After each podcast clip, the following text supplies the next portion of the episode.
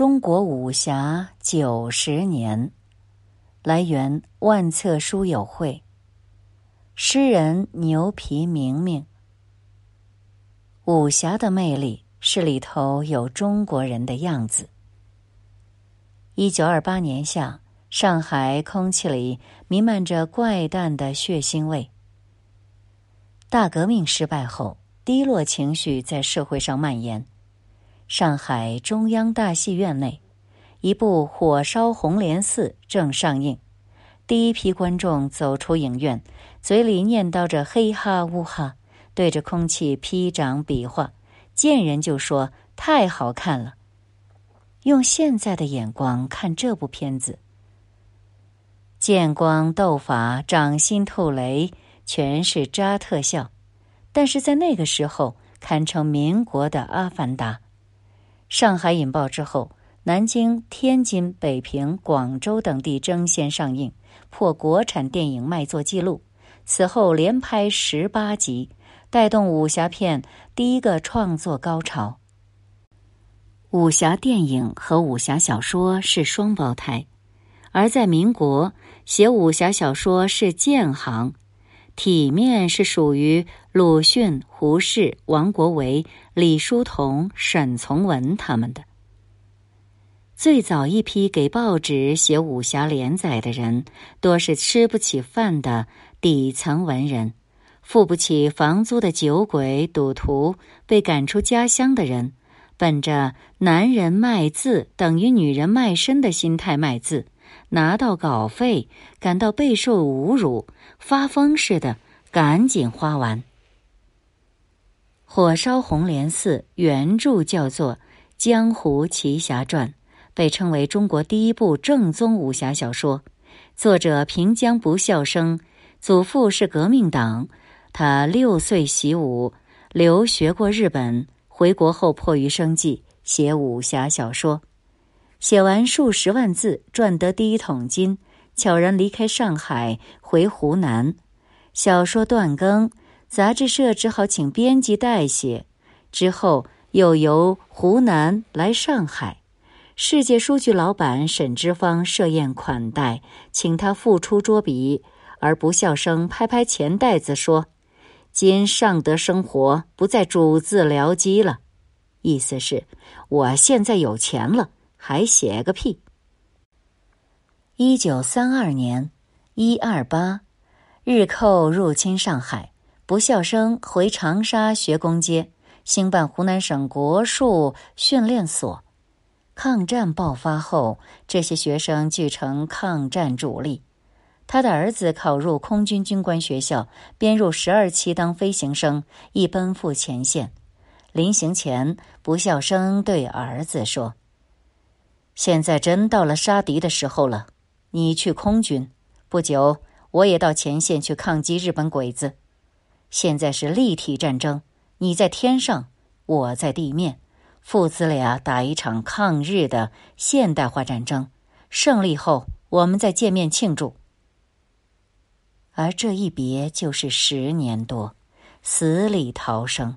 淮海战役后。父子二人相聚于南京玄武湖，泛舟湖上把酒言欢，潸然泪下。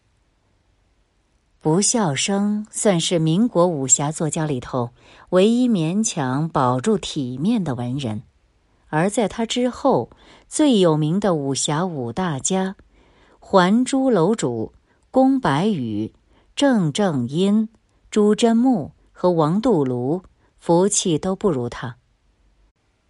还珠楼主年轻时，在大中银行董事长孙中山公馆兼家庭教师，教授孙中山的众子女国文书法。教习过程中，与小他六岁的二小姐孙京寻相爱了。孙中山极力反对，两次将他送进监狱，控告他拐带良家妇女。当时的社会绝不容师生恋。惹来满城风雨，但这二小姐颇有侠女之风。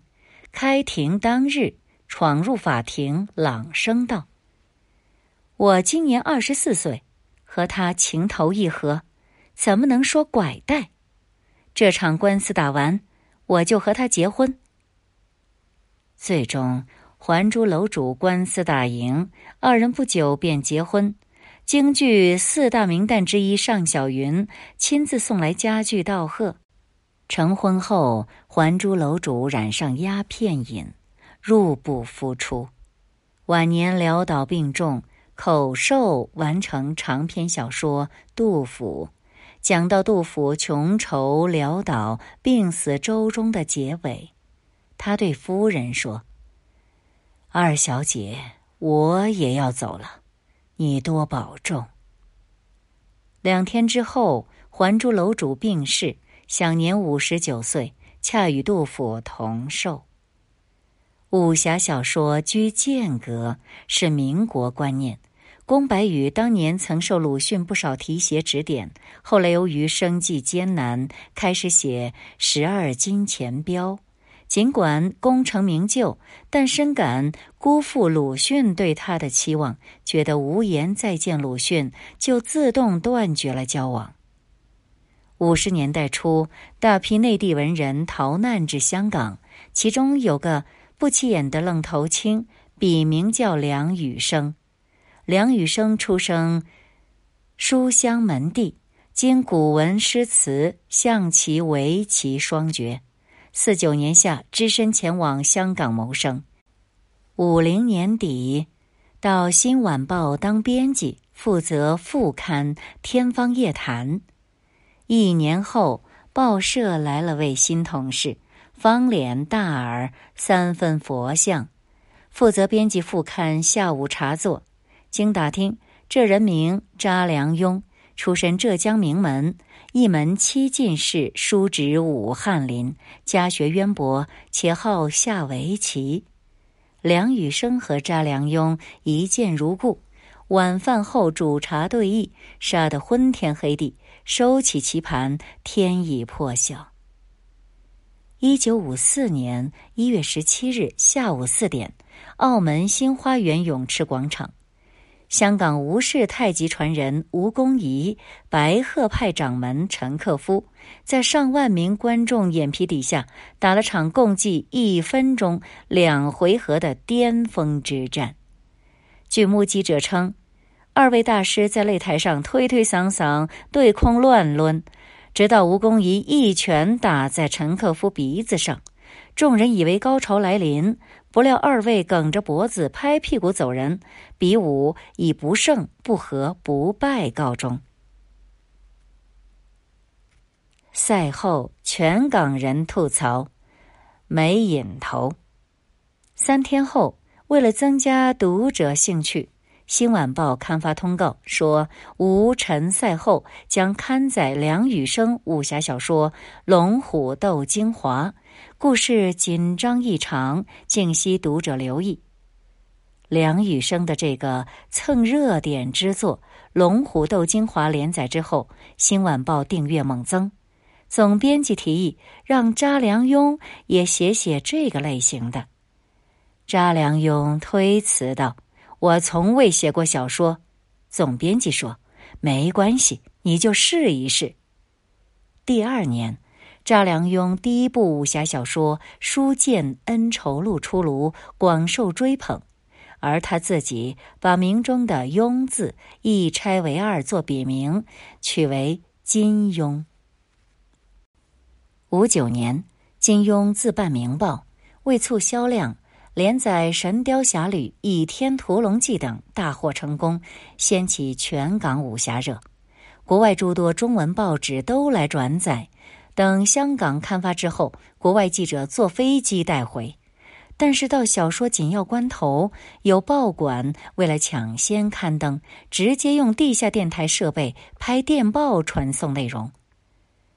连载到《天龙八部》的时候，金庸有一阵就请好友倪匡代笔，倪匡笑呵呵的答应了。金庸回来才知道。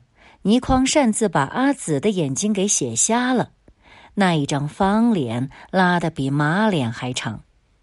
倪匡自称汉字写作速度世界第一，传说手写时速八千字，他每天写几小时，同时为十二家报纸写连载，如此三十年，以写稿致富。他不光能写武侠小说，也能写武侠剧本。生平有两件事最骄傲：曾代金庸写小说，屡替张彻写剧本。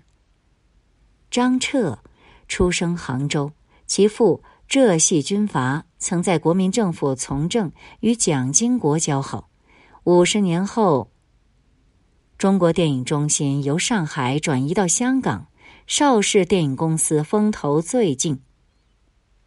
六五年开始，邵氏老板邵逸夫决心拍新类型武侠片，请张彻执导《独臂刀》。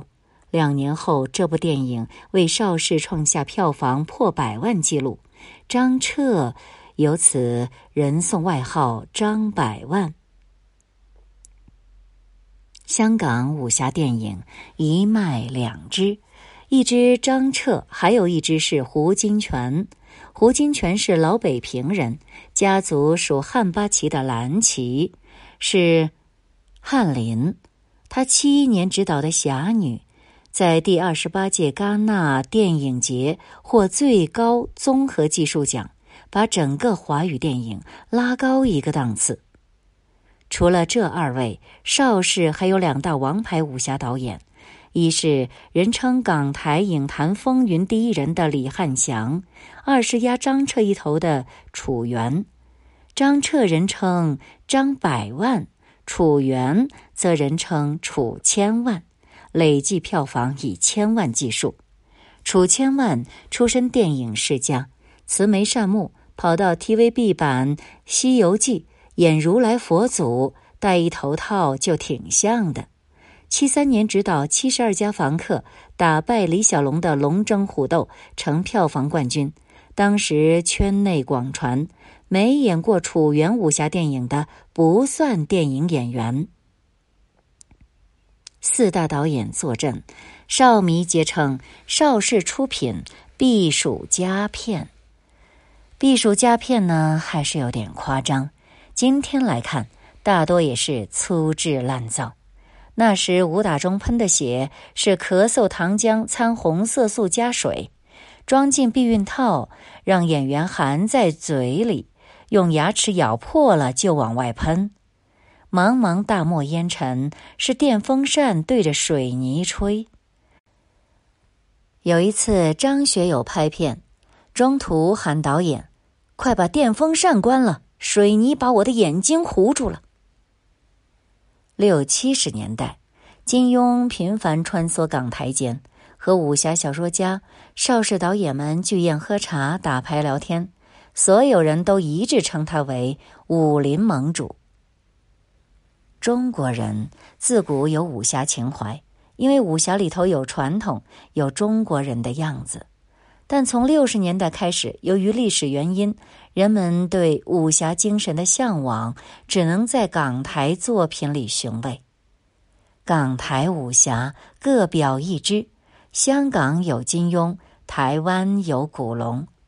台湾武侠热时期，三百多位武侠作家出版上万部武侠小说，其中司马陵、卧龙生、诸葛青云并称为台湾三剑客。三剑客常聚一起抽烟打麻将，古龙黑社会出身，常跟着他们瞎混。三剑客都在报纸上写连载，每天被报社派人催稿，有时牌性正浓，就让古龙代写几篇，古龙提笔就写，边写边看他们打麻将。三剑客一圈麻将打完，他一个章节写完。当枪手这个事儿，古龙只算业余，于东楼才专业。他几乎帮所有名家都带过笔，江湖人称天下第一枪手。他的公寓楼居东边，完稿时在文末注上“于东楼”，意思是写于东楼，而出版社还以为那是他的笔名“于东楼”，因此而得。一九六零年，古龙当了半年枪手后，自己下海，写了第一部武侠小说《苍穹神剑》。写到七十年代，把三剑客全盖了，公认台湾无敌。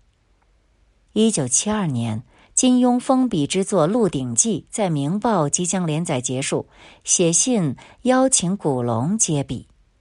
这信送到之时，古龙正去洗澡，好友于东楼替他拆了，说这是金庸的约稿信。古龙早也不洗，匆匆读完，半天不发一语。他深知这封信的意义，就像是武林盟主退位之前钦定接班人一样。此后，古龙为《明报》创作《陆小凤传奇》，成为武侠界二代盟主。古龙写小说纯为赚酒钱。成名之后，他宝马香车，美女如云。掀开加长林肯的后盖，码着满满的 XO。他嗜酒如命，天下闻名，拉着人就要拼酒。混武行的洪金宝见着他就躲，说：“我们武行的兄弟算能喝的了，但古龙喝威士忌像喝啤酒一样干，谁扛得住啊？”林清玄。当时在《时报》副刊当编辑，时常去催稿。古龙要挟道：“不跟我喝酒就不给。”林清玄手指在稀疏头发里一插，闷出一声“来”。古龙把绍兴黄酒倒在浴缸里，两人用盆子舀酒，一盆一盆的干，大醉。林清玄往前倒。古龙往后倒。当时有个历史小说家叫高阳，也爱喝酒。和古龙喝过一次后，两人互相看不爽。高阳说：“古龙喝酒一瓢瓢往里灌，那不叫喝酒，叫浇菜地。”古龙说：“高阳喝酒一滴滴喝，那才不叫喝酒，叫打吊瓶。”两人见面就仰着头，用鼻孔看对方。别人都以为他俩在流鼻血。对于六十年代的台湾穷文人，写武侠小说是逆袭之道。一本小说畅销胜做官十年。那时有个穷文人叫陈青云，云南人，祖上几代都是贡生，自幼富足，标准的世家公子。年少时，每到月明风清的夜晚，邀一帮同学到云龙虎山上，带酒和乐器，饮酒唱歌，通宵达旦。后因家愁国难，家道中落，流落台湾，极为窘迫。一九六一年的一天，台湾的云阳出租屋内，陈青云问妻子：“你存折上还有多少钱？”妻子递出存折，陈青云拿来，取出最后一点钱，去高雄消失半个月。回来时带了一部《残人传》书稿，寄去台湾清华出版社。一家人等回音。某天已经五米下锅时，门外来了一人，站在院子里说：“你的书稿，我们决定出版。”就这一句话。陈青云从此咸鱼翻身，青云直上。但这些文人发达后，往往挥金如土，忘乎所以。古龙在当时算巨富，要炫富，郭敬明完全不是对手，但架不住他声色犬马，把钱当指使，最后落得负债累累，债主上门催债。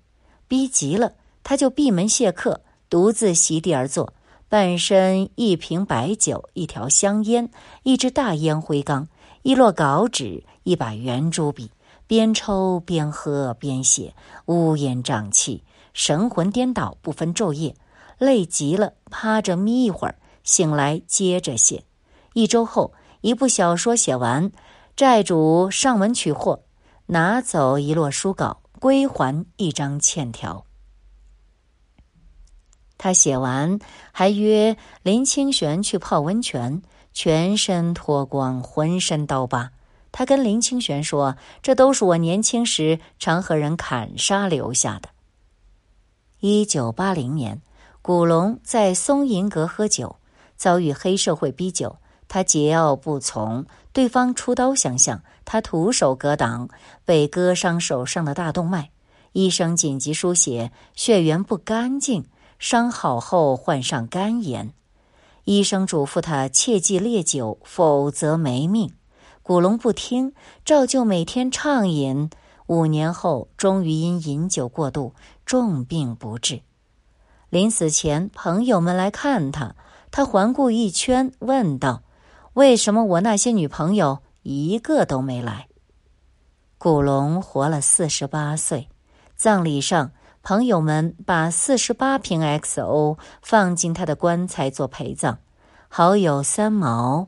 含泪作挽联道：“来得多彩多姿，去得无影无踪，不忘人间最一遭。彼岸或许微微，安心稍待片刻，我们随后带酒来。”古龙逝世后，倪匡感叹：“现在的武侠小说啊。”只剩温瑞安独撑大局。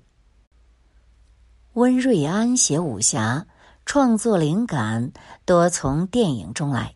年轻时在台湾戏院一天看七场，为省一张二十元台币的电影票，天天吃泡面。那时泡面质量奇差，防腐剂过量，吃到最后导致双手脱皮。温瑞安的运气不如古龙。尽管在一九七三年写出四大名捕，业内封神，但是在影视改编上团灭。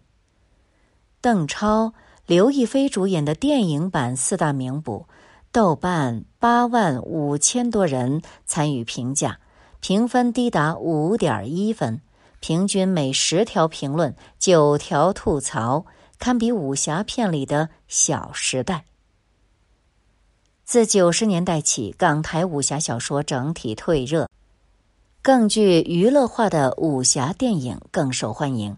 改编影视最大的赢家是金庸，影视作品超过百部，仅《射雕英雄传》就改编成十版电视剧、五版电影。当时《笑傲江湖》的版权卖给央视时，金庸只收一块钱，等于赠送。结果电视剧播出特别不满意，到《射雕英雄传》，金庸不再外送，按市价卖八十万。但拍完后，他发现还算忠实原作，就自己拿出十万送给编剧和导演。九二年，李惠民导演的《新龙门客栈》上映，被誉为香港新派武侠起点。新龙门客栈在敦煌沙漠取景，高温四十多度，风沙一刮遮天蔽日，两米以内不辨人畜。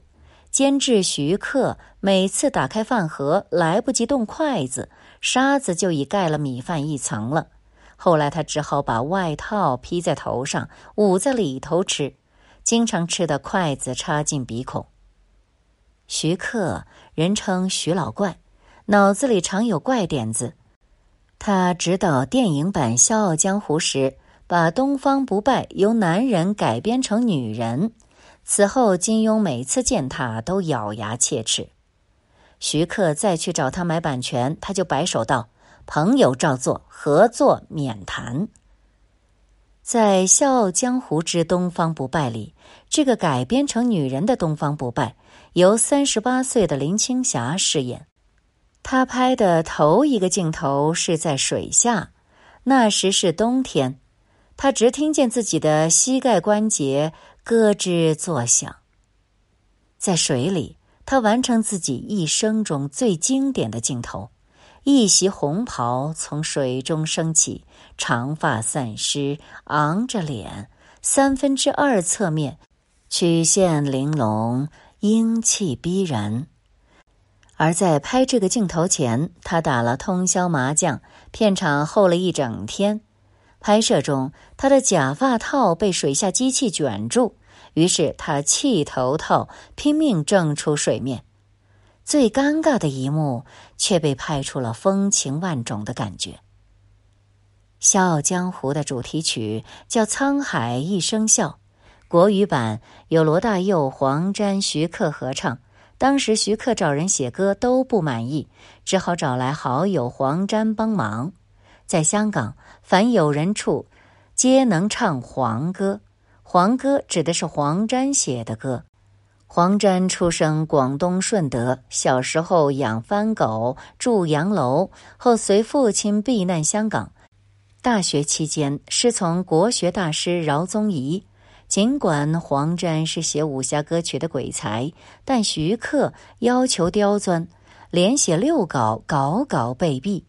黄沾被逼得发疯，翻古书《乐志》，呼大乐必易，反弹五音，宫商角徵羽，顿觉雄浑壮阔，古风豪情如潮涌，灵感喷薄而出。旋律歌词一挥而就，沧海一声笑，滔滔两岸潮，浮沉随浪，只记今朝。苍天笑，纷纷世上潮，谁负谁胜出，天知晓。江山笑，烟雨遥。涛浪尽，红尘俗世几多娇。清风笑，静若寂寥。豪情还剩了一襟晚照。完稿之后，黄沾在曲谱上画了个男性生殖器，写道：“徐克，叉叉叉叉，你要便要，不要，请另聘高明。”徐克收到，分外合意。看着纸上那生殖器，哈哈大笑，为取命名“沧海一声笑”。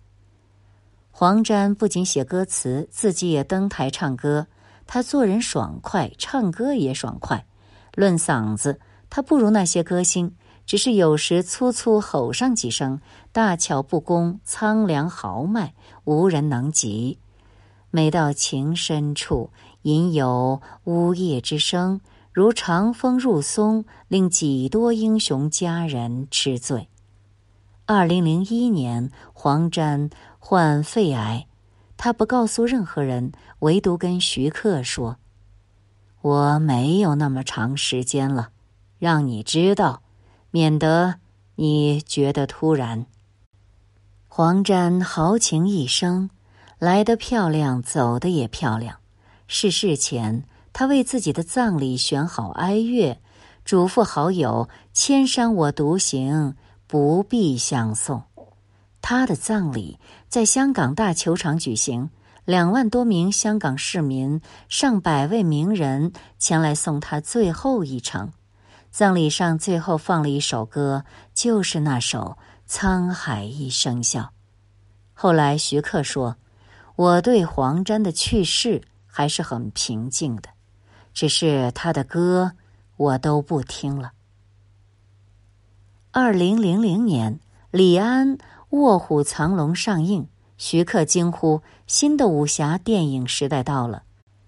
在第七十三届奥斯卡颁奖典礼上，《卧虎藏龙》获得包括最佳外语片、最佳艺术指导、最佳摄影、最佳原创配乐四个奖项。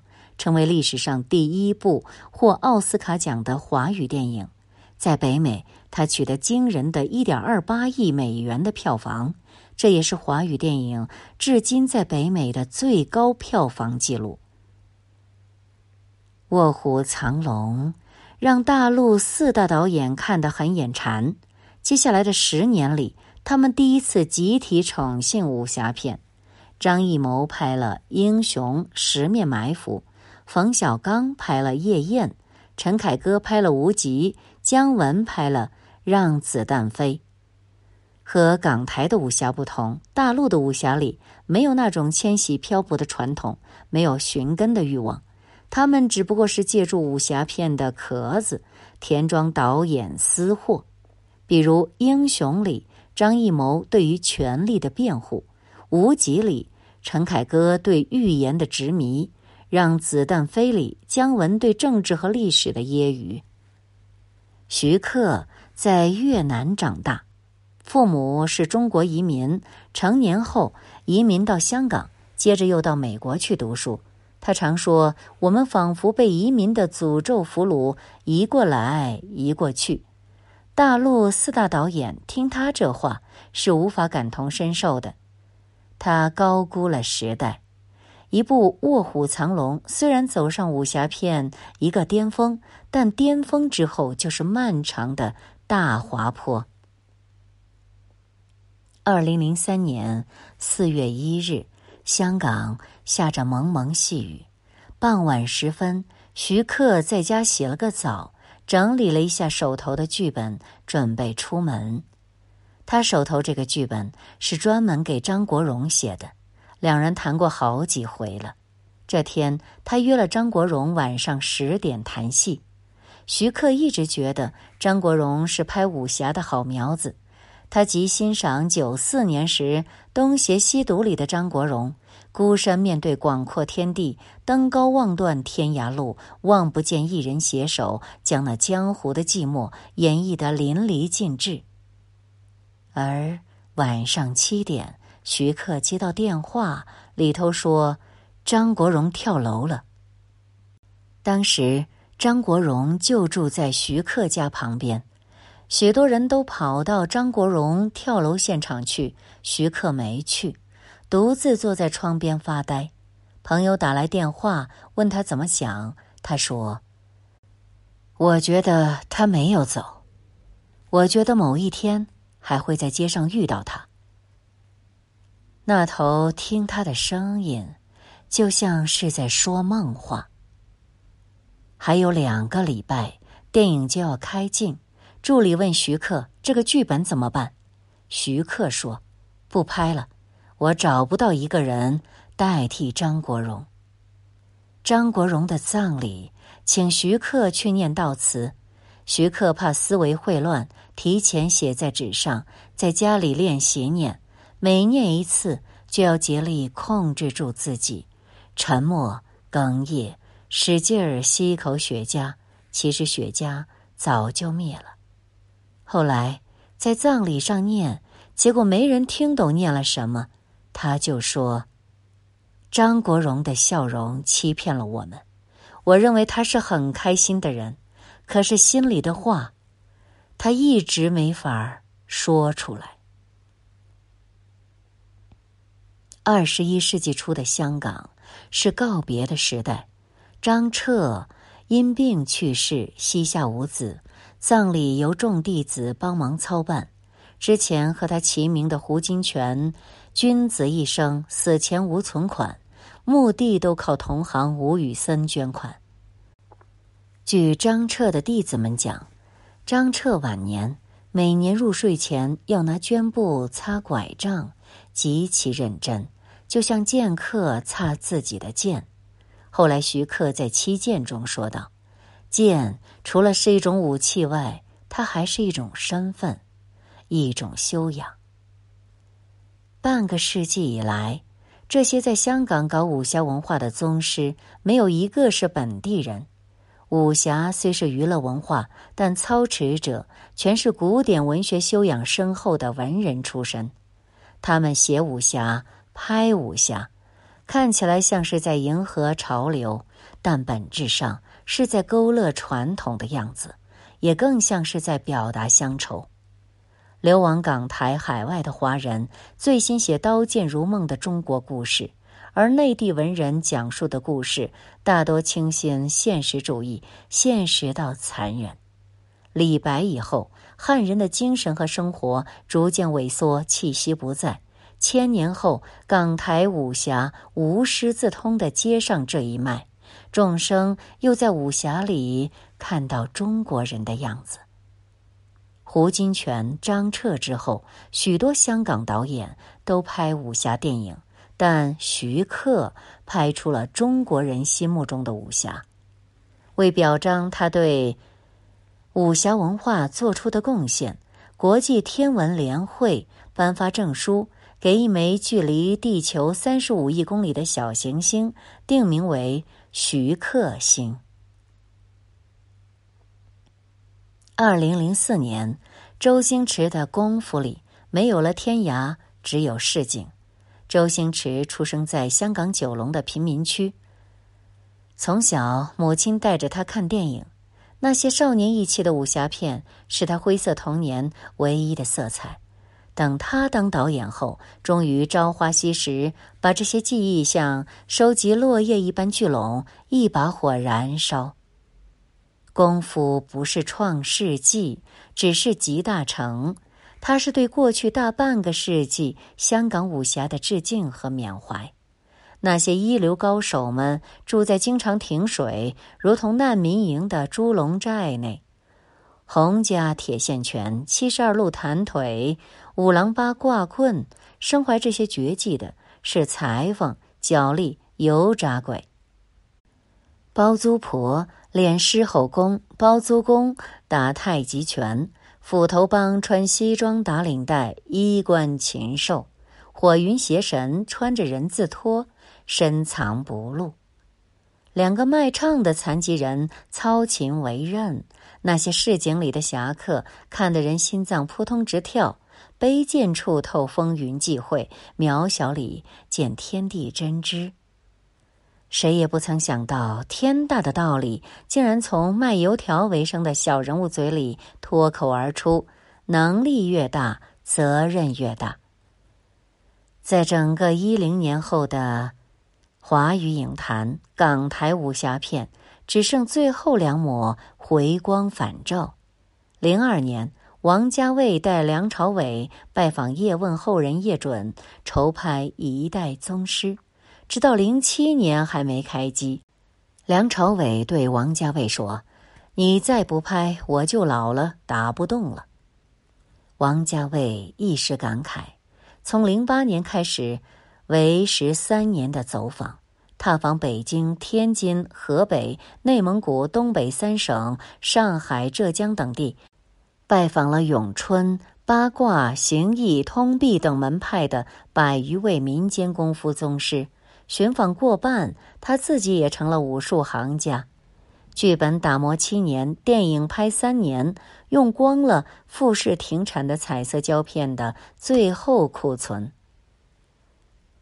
王家卫。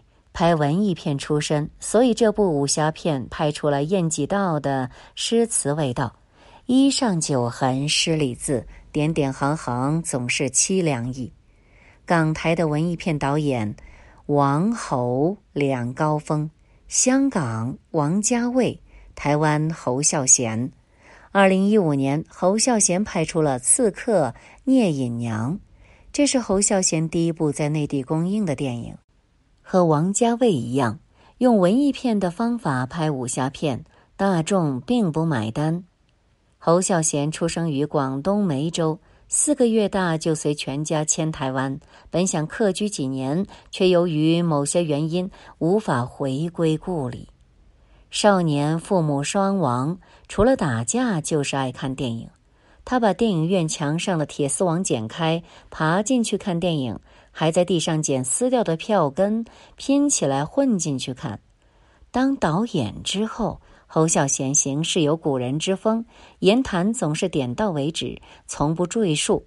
他见不得人受苦，总是随时有一种路见不平拔刀相助的冲动。做任何事情，只要是痞子混账欺负人，绝对不放过。敢说敢拼，挂在嘴边的口头禅是：“不管，我不怕。”和他接触过的人，都说他早该拍武侠片，因为他本人就太有侠义精神。而大陆这头，眼看武侠文脉将断，一个叫徐浩峰的导演，这年带来一部《师傅》，开硬派武侠一脉，重武术技艺，没有飞天遁地、剑花怒放，只有硬桥硬马、刀刀见肉。徐浩峰是北京人，但没有北京人能砍的绝技。人多时说话不利索。在电影学院读书时，曾和黄磊一起演舞台剧，风度翩翩，被老师认作将来的冷面小生。九七年，他从北京电影学院导演系毕业，去电视台拍纪录片，一个星期挣一万块，但总觉若不为艺术创作，工作都是浪费时间。两年后。二十六岁的徐浩峰辞职回家，专心读书，在书斋一待八年。书斋苦读，晨昏颠倒。徐浩峰又烟瘾极大，牙齿变黄，身体发胖。再回学校，老师看他这副模样，捶胸顿足道：“你这是在自己放弃自己啊！”他也不辩解。这八年期间，他和两个八十多岁的老人相处。一位是道教宗师胡海牙，另一位是他的二老爷形意拳大师唐维禄、尚云祥、薛颠的弟子李仲轩，武林人称二先生。他把二老爷的口述武林史写成一部《逝去的武林》，王家卫就是看了这本书，请他做一代宗师的编剧的。而武侠圈外的人这才听说他的名字。徐浩峰心中的武侠和港台那些难民文人心中的武侠不同。港台武侠依靠从古典文化里找寻诗意，发挥对武林的想象；而徐浩峰结结实实靠的是他二老爷的口述武林史。比起张彻、胡金铨和徐克，徐浩峰更懂中国，更理解真实武林中中国人的样子。在他看来，所谓武侠精神就是道德与勇气，是一个民族的脊骨。抽去了它，这个民族就成了一堆烂泥。到了二零一七年，武侠又一次迎来高峰。成功学教父兼骨灰级武侠迷马云和王菲合唱了一首《风清扬》，高晓松为其谱曲，找来隐约填词。隐约是高晓松的得意门生，色艺双全，毕业于美国名校。他在歌词里写道：“唱一曲出塞的歌谣，沧海一声笑，万籁俱寂。”风萧萧，日落潮退去，天地生太极。其中“沧海一声笑”是致敬黄沾，也是致敬逝去的武侠时代。自武侠文化兴起，九十年过去，今天的武侠情怀，从搞民谣出身的高晓松，名校海归的隐约笔下写出来。从擅长情歌的王菲毁创阿里的马云嘴里唱出来，再没了黄沾笔下嗓间那莽莽苍苍的大气古朴、呼之欲出的豪迈，只弥漫了一股单纯的娱乐和廉价的伤感怀旧。所谓“沧海一声笑”，更像是“沧海一声叹”了。二零一八年十月，金庸去世。武侠最高一座丰碑终究远去，只留给世人一些精神里的武侠基因片段，如星辰一般永恒。现在看过去的武侠，尚能看到古时中国人的样子。